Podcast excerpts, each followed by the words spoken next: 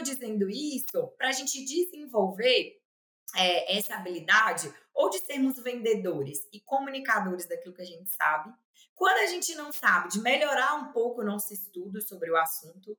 E quando a gente não sabe nada sobre aquele assunto, que acontece, como todos, né? A gente procurar as autoridades que sabem e estar próximo dessas pessoas e falar: olha, dá uma pensada, já acontece comigo. Eu tenho certeza que acontece com você e com os nossos participantes aí do podcast também. Então, às vezes, quando ainda tem, já melhorou muito, a Associação Brasileira fez um grande trabalho junto com as suas estaduais, regionais, com a cadeia. O Spinocast, fazendo esse podcast, está fazendo um trabalho. Então, a gente já chegou em muitos médicos, muitos nutricionistas. E quando ainda não tiver chegado, construa a ponte e não o muro.